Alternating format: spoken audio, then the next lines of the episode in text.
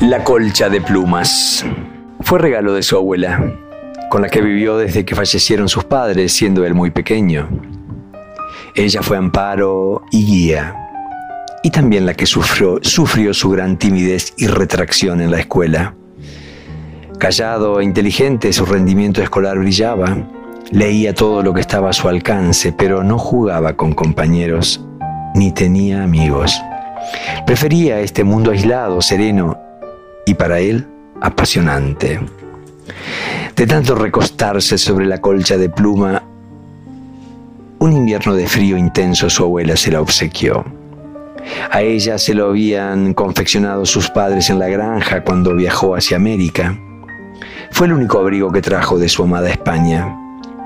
A él le gustaba abrazar su tibieza, acurrucarse en ella y soñar sus mejores sueños que al día siguiente los escribía y la abuela se emocionaba al escuchar sus breves cuentos, tan bien leídos como escritos. Lo hacía con entonación adecuada, dicción clara y palabras nunca pronunciadas por ella. Las dificultades de integración fueron creciendo igual que los buenos resultados escolares. Gozaba al rodearse de libros y cuadernos donde trazaba sus escritos, también cuando se cubría con la colcha de plumas la que estaba permanentemente a su alcance. La abuela, la abuela disfrutaba verlo crecer de esta manera y también cuando en la mesa saboreaba dichoso sus platos españoles. El amable nieto se desarrollaba y sorprendía.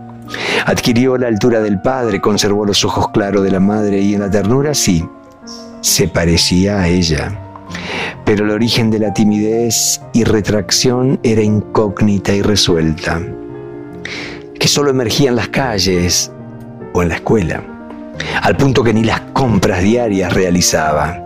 Él se compungía y le pedía a su abuela que no lo obligue a esos actos. Todas las estrategias que ella intentó no funcionaron. Su nieto padecía retracción social. No fue tampoco distinto en la escuela secundaria. A pesar de ser apuesto y también seducido por compañeras, solo saludaba con corrección y al dar lecciones en el frente, los hacía sin levantar la vista del piso,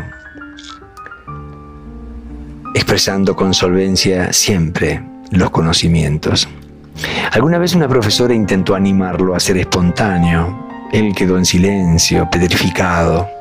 Los compañeros rieron sin cuidados y ella Después de restablecer el orden, procuró que lo comprendan.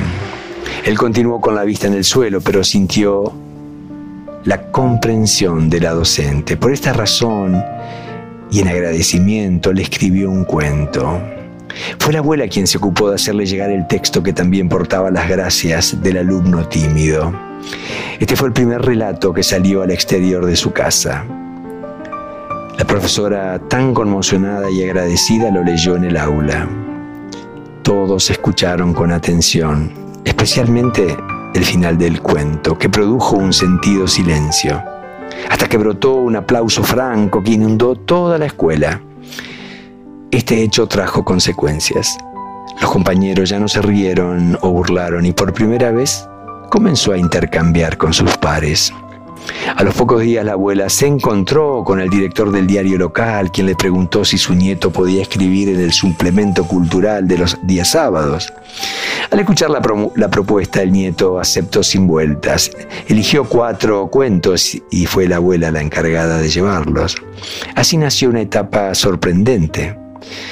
Los cuentos gustaron y los lectores, los lectores escribían sus opiniones y agradecían. El crecimiento literario se extendió. También lo convocaron de un diario nacional del cual surgieron críticas positivas y así nació el primer contrato económico, al que le continuó una propuesta editorial donde publicó una saga de su extensa obra. El, el habitual mundo de escrituras y lecturas con la primera publicación diseñaron un renovado horizonte pero siempre con ausencia de intercambios sociales y tan cerca de su abuela como de su amada colcha de plumas. Este era su feliz mundo. Hasta que ella enfermó y en poco tiempo falleció. Enfrentó desde ese día la contenida soledad con esa timidez persistente y escasez de recursos sociales, para conectarse de otra manera con la vida que lo rodeaba. Su enorme tristeza buscaba amparo en la colcha de plumas, donde al recostarse sentía que su abuela lo acariciaba y daba sosiego a sus noches de insomnio. Por meses la creatividad se apagó. De tanto en tanto apoyaba su mano sobre los lomos de libros en la biblioteca queriendo reencontrarse con los autores que fueron sus compañeros de vida. El cartero semanalmente acercaba cartas de lectores y giros postales de la editorial. Fue una noche de inmenso frío en que su cuerpo llegó a tiritar cuando lo visitó un fugaz sueño que trajo la viva voz de su abuela pidiendo que cuide las plantas, que recorra las calles y escriba un cuento a la hermosa colcha de plumas. Esa mañana despertó diferente. Sin desayunar se dirigió al escritorio y después de quitar el polvo acumulado reordenó papeles, quitó el capuchón de la lapicera y las letras en tinta negra volvieron a desprenderse libres y espontáneas. Escribió sobre una colcha que siendo él un niño la veía desprenderse tristemente día a día de sus plumas, adelgazando penosamente y perdiendo abrigo. Tan delgada había quedado que hasta el viento la movía como liviana sábana. Una tarde sorprendentemente tomó vuelo. Se elevó hacia el techo e hizo giros en el cuarto. Parecía ella tan desesperada por salir de la casa que abrió la puerta y la colcha no dudó en arrojarse a los aires de la fuera. De inmediato continuó planeando a media altura y el niño sorado acompañaba el revoloteo. Se desplazaba con lentitud, pero ella se mostraba decidida a tomar la dirección trazada. Después de cruzar el callejón, continuó rumbo al viejo cementerio y ya en el portal de entrada, entre cuatro columnas y el piso de mármol, descendió como si se tomara un descanso esperando el arribo del niño retrasado a pesar que corría para alcanzarla. No cesaba en su asombro el niño y miraba sin lograr comprender lo que sucedía. Ingresaron al cementerio con más lentitud y se encaminaron hacia la tumba de la abuela. Ya sobre ella la colcha hizo dos giros antes de aterrizar con delicadeza sobre la tierra, que aún conservaba la humedad del entierro reciente. Él se arrodilló y colaboró extendiendo las puntas, deseando que bien estirada abrigue mejor a su abuela. La colcha frágil, casi debilitada ante sus ojos, comenzó a llenarse lentamente de plumas que llegaban de todas direcciones y se ordenaban para ingresar adquirió en forma progresiva y constante su antiguo espesor y consistencia. Era sorprendente verla revivir. Una vez nutrida igual a su formato original, despegó con gran lentitud e inició sereno ascenso. Pero cargaba en su centro de manera cuidadosa algo que parecía ser un cuerpo extendido en toda su parte media. Parecía un cuerpo durmiente. La colcha hizo un cuidadoso sobrevuelo de despedida tomando luego gradual altura. Se orientó hacia el norte del oriente, donde detrás de los mares, allá muy lejos, está la tierra donde partió la abuela, donde nació y donde jugó en su niñez, donde sus laboriosos padres en la chacra confeccionaron la, la colcha que le regalaron para el viaje a América. Esforzó sus ojos en ver el vuelo que se distanciaba y empequeñecía hasta que finalmente se desvaneció. Ya no era un niño el que despedía la colcha de plumas y el cuerpo durmiente. Las lágrimas nublaron el cielo de un joven escritor. Misteriosamente no eran lágrimas de tristeza las que nacieron con el último destello luminoso del ocaso.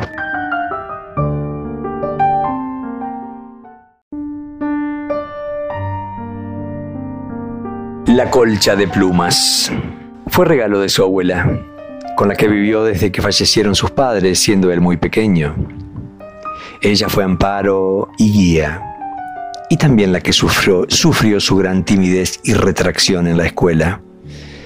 Callado e inteligente, su rendimiento escolar brillaba, leía todo lo que estaba a su alcance, pero no jugaba con compañeros ni tenía amigos. Prefería este mundo aislado, sereno y para él apasionante. De tanto recostarse sobre la colcha de pluma, un invierno de frío intenso su abuela se la obsequió. A ella se lo habían confeccionado sus padres en la granja cuando viajó hacia América. Fue el único abrigo que trajo de su amada España. A él le gustaba abrazar su tibieza, acurrucarse en ella y soñar sus mejores sueños, que al día siguiente los escribía y la abuela se emocionaba al escuchar sus breves cuentos, tan bien leídos como escritos. Lo hacía con entonación adecuada, dicción clara y palabras nunca pronunciadas por ella. Las dificultades de integración fueron creciendo igual que los buenos resultados escolares. Gozaba al rodearse de libros y cuadernos donde trazaba sus escritos, también cuando se cubría con la colcha de plumas, la que estaba permanentemente a su alcance. La abuela, la abuela disfrutaba verlo crecer de esta manera y también cuando en la mesa saboreaba dichoso sus platos españoles. El amable nieto se desarrollaba y sorprendía. Adquirió la altura del padre, conservó los ojos claros de la madre y en la ternura sí, se parecía a ella. Pero el origen de la timidez y retracción era incógnita y resuelta, que solo emergía en las calles o en la escuela, al punto que ni las compras diarias realizaba. Él se compungía y le pedía a su abuela que no lo obligue a esos actos. Todas las estrategias que ella intentó no funcionaron. Su nieto padecía retracción social. No fue tampoco distinto en la escuela secundaria. A pesar de ser apuesto y también seducido por compañeras, solo saludaba con corrección y al dar lecciones en el frente, los hacía sin levantar la vista del piso, expresando con solvencia siempre los conocimientos. Alguna vez una profesora intentó animarlo a ser espontáneo. Él quedó en silencio, petrificado. Los compañeros rieron sin cuidados y ella, después de restablecer el orden, procuró que lo comprendan. Él continuó con la vista en el suelo, pero sintió la comprensión de la docente. Por esta razón y en agradecimiento le escribió un cuento. Fue la abuela quien se ocupó de hacerle llegar el texto que también portaba las gracias del alumno tímido. Este fue el primer relato que salió al exterior de su casa. La profesora, tan conmocionada y agradecida, lo leyó en el aula. Todos escucharon con atención, especialmente el final del cuento, que produjo un sentido silencio, hasta que brotó un aplauso franco que inundó toda la escuela. Este hecho trajo consecuencias. Los compañeros ya no se rieron o burlaron y por primera vez comenzó a intercambiar con sus pares.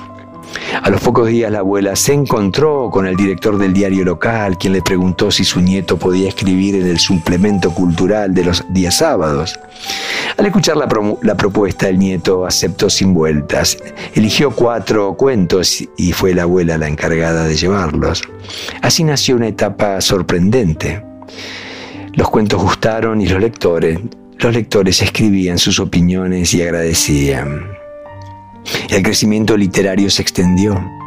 También lo convocaron de un diario nacional del cual surgieron críticas positivas y así nació el primer contrato económico, al que le continuó una propuesta editorial donde publicó una saga de su extensa obra. El, el habitual mundo de escrituras y lecturas con la primera publicación diseñaron un renovado horizonte, pero siempre con ausencia de intercambios sociales y tan cerca de su abuela como de su amada colcha de plumas. Este era su feliz mundo. Hasta que ella enfermó y en poco tiempo falleció. Enfrentó desde ese día la contenida soledad con esa timidez persistente y escasez de recursos sociales para conectarse de otra manera con la vida que lo rodeaba. Su enorme tristeza buscaba amparo en la colcha de plumas, donde al recostarse sentía que su abuela lo acariciaba y daba sosiego a sus noches de insomnio. Por meses la creatividad se apagó. De tanto en tanto apoyaba su mano sobre los lomos de libros en la biblioteca queriendo reencontrarse con los autores que fueron sus compañeros de vida. El cartero semanalmente acercaba cartas de lectores y giros postales de la editorial. Fue una noche de inmenso frío en que su cuerpo llegó a tiritar cuando lo visitó un fugaz sueño que trajo la viva voz de su abuela pidiendo que cuide las plantas, que recorra las calles y escriba un cuento a la hermosa colcha de plumas. Esa mañana despertó diferente. Sin desayunar se dirigió al escritorio y después de quitar el polvo acumulado reordenó papeles, quitó el capuchón de la lapicera y las letras en tinta negra volvieron a desprenderse libres y espontáneas. Escribió sobre una colcha que siendo él un niño la veía desprenderse tristemente día a día de sus plumas, adelgazando penosamente y perdiendo abrigo. Tan delgada había quedado que hasta el viento la movía como liviana sábana. Una tarde, sorprendentemente, tomó vuelo. Se elevó hacia el techo e hizo giros en el cuarto. Parecía ella tan desesperada por salir de la casa que abrió la puerta y la colcha no dudó en arrojarse a los aires de la fuera. De inmediato continuó planeando a media altura y el niño sorado acompañaba el revoloteo. Se desplazaba con lentitud, pero ella se mostraba decidida a tomar la dirección trazada. Después de cruzar el callejón, continuó rumbo al viejo cementerio y ya en el portal de entrada, entre cuatro columnas y el piso de mármol, descendió como si se tomara un descanso esperando el arribo del niño retrasado a pesar que corría para alcanzarla.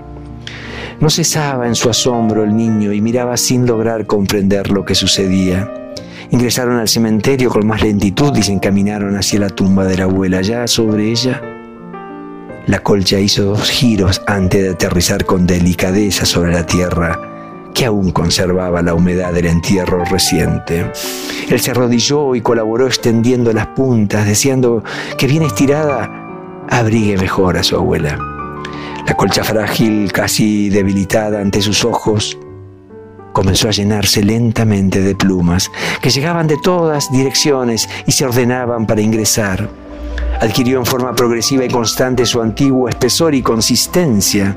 Era sorprendente verla revivir. Una vez nutrida igual a su formato original, despegó con gran lentitud e inició sereno ascenso. Pero cargaba en su centro de manera cuidadosa algo que parecía ser un cuerpo extendido en toda su parte media. Parecía un cuerpo durmiente. La colcha hizo un cuidadoso sobrevuelo de despedida tomando luego gradual altura. Se orientó hacia el norte del oriente, donde detrás de los mares, allá muy lejos, está la tierra donde partió la abuela, donde nació y donde jugó en su niñez, donde sus laboriosos padres en la chacra confeccionaron la, la colcha que le regalaron para el viaje a América. Esforzó sus ojos en ver el vuelo que se distanciaba y empequeñecía hasta que finalmente se desvaneció. Ya no era un niño el que despedía la colcha de plumas y el cuerpo durmiente. Las lágrimas nublaron el cielo de un joven escritor. Misteriosamente no eran lágrimas de tristeza las que nacieron con el último destello luminoso del ocaso.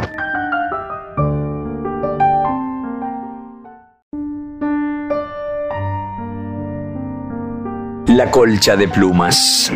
Fue regalo de su abuela, con la que vivió desde que fallecieron sus padres, siendo él muy pequeño. Ella fue amparo y guía y también la que sufrió, sufrió su gran timidez y retracción en la escuela. Callado e inteligente, su rendimiento escolar brillaba, leía todo lo que estaba a su alcance, pero no jugaba con compañeros ni tenía amigos. Prefería este mundo aislado, sereno y para él apasionante. De tanto recostarse sobre la colcha de pluma, un invierno de frío intenso su abuela se la obsequió. A ella se lo habían confeccionado sus padres en la granja cuando viajó hacia América. Fue el único abrigo que trajo de su amada España. A él le gustaba abrazar su tibieza, acurrucarse en ella y soñar sus mejores sueños, que al día siguiente los escribía y la abuela se emocionaba al escuchar sus breves cuentos, tan bien leídos como escritos. Lo hacía con entonación adecuada, dicción clara y palabras nunca pronunciadas por ella. Las dificultades de integración fueron creciendo igual que los buenos resultados escolares. Gozaba al rodearse de libros y cuadernos donde trazaba sus escritos, también cuando se cubría con la colcha de plumas, la que estaba permanentemente a su alcance. La abuela, la abuela disfrutaba verlo crecer de esta manera y también cuando en la mesa saboreaba dichoso sus platos españoles. El amable nieto se desarrollaba y sorprendía. Adquirió la altura del padre, conservó los ojos claros de la madre y en la ternura sí, se parecía a ella. Pero el origen de la timidez y retracción era incógnita y resuelta, que solo emergía en las calles o en la escuela, al punto que ni las compras diarias realizaba. Él se compungía y le pedía a su abuela que no lo obligue a esos actos. Todas las estrategias que ella intentó no funcionaron. Su nieto padecía retracción social. No fue tampoco distinto en la escuela secundaria. A pesar de ser apuesto y también seducido por compañeras, solo saludaba con corrección y al dar lecciones en el frente, los hacía sin levantar la vista del piso, expresando con solvencia siempre los conocimientos. Alguna vez una profesora intentó animarlo a ser espontáneo. Él quedó en silencio, petrificado. Los compañeros rieron sin cuidados y ella, después de restablecer el orden, procuró que lo comprendan. Él continuó con la vista en el suelo, pero sintió la comprensión de la docente. Por esta razón y en agradecimiento le escribió un cuento. Fue la abuela quien se ocupó de hacerle llegar el texto que también portaba las gracias del alumno tímido. Este fue el primer relato que salió al exterior de su casa. La profesora, tan conmocionada y agradecida, lo leyó en el aula. Todos escucharon con atención, especialmente el final del cuento, que produjo un sentido silencio, hasta que brotó un aplauso franco que inundó toda la escuela. Este hecho trajo consecuencias. Los compañeros ya no se rieron o burlaron y por primera vez comenzó a intercambiar con sus pares. A los pocos días la abuela se encontró con el director del diario local, quien le preguntó si su nieto podía escribir en el suplemento cultural de los días sábados. Al escuchar la, propuesta, el nieto aceptó sin vueltas. Eligió cuatro cuentos y fue la abuela la encargada de llevarlos. Así nació una etapa sorprendente. Los cuentos gustaron y los lectores, los lectores escribían sus opiniones y agradecían. El crecimiento literario se extendió. También lo convocaron de un diario nacional del cual surgieron críticas positivas y así nació el primer contrato económico, al que le continuó una propuesta editorial donde publicó una saga de su extensa obra. El, el habitual mundo de escrituras y lecturas con la primera publicación diseñaron un renovado horizonte, pero siempre con ausencia de intercambios sociales y tan cerca de su abuela como de su amada colcha de plumas. Este era su feliz mundo. Hasta que ella enfermó y en poco tiempo falleció. Enfrentó desde ese día la contenida soledad con esa timidez persistente y escasez de recursos sociales para conectarse de otra manera con la vida que lo rodeaba.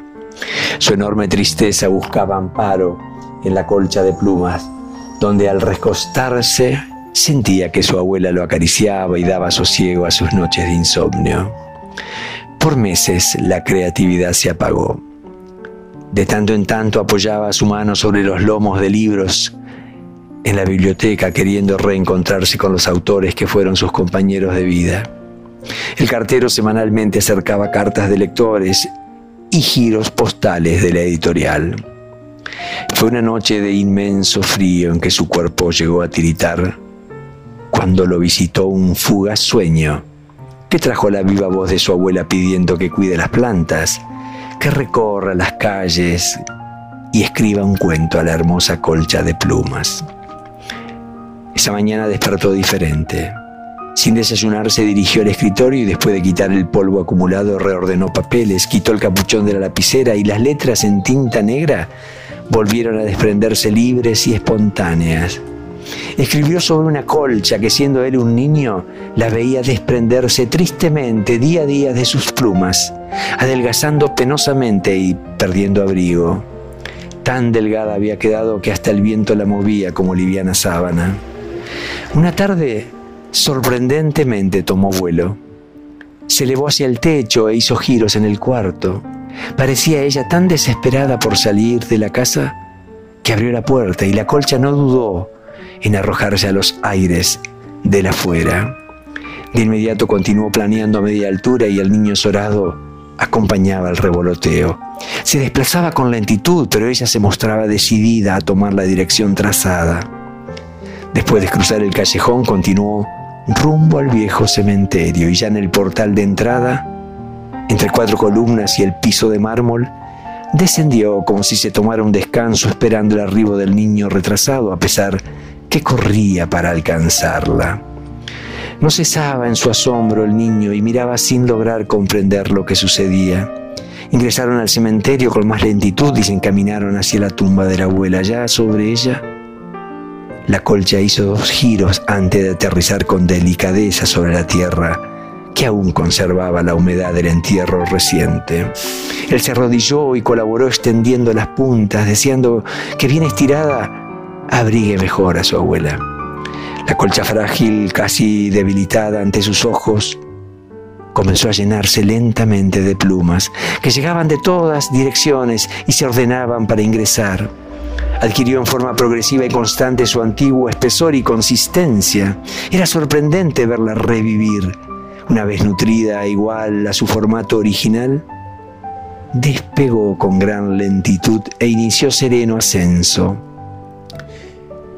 pero cargaba en su centro de manera cuidadosa algo que parecía ser un cuerpo extendido en toda su parte media. Parecía un cuerpo durmiente. La colcha hizo un cuidadoso sobrevuelo de despedida tomando luego gradual altura. Se orientó hacia el norte del oriente, donde detrás de los mares, allá muy lejos, está la tierra donde partió la abuela, donde nació y donde jugó en su niñez donde sus laboriosos padres en la chacra confeccionaron la, colcha que le regalaron para el viaje a América. Esforzó sus ojos en ver el vuelo que se distanciaba y empequeñecía hasta que finalmente se desvaneció. Ya no era un niño el que despedía la colcha de plumas y el cuerpo durmiente. Las lágrimas nublaron el cielo de un joven escritor. Misteriosamente no eran lágrimas de tristeza las que nacieron con el último destello luminoso del ocaso.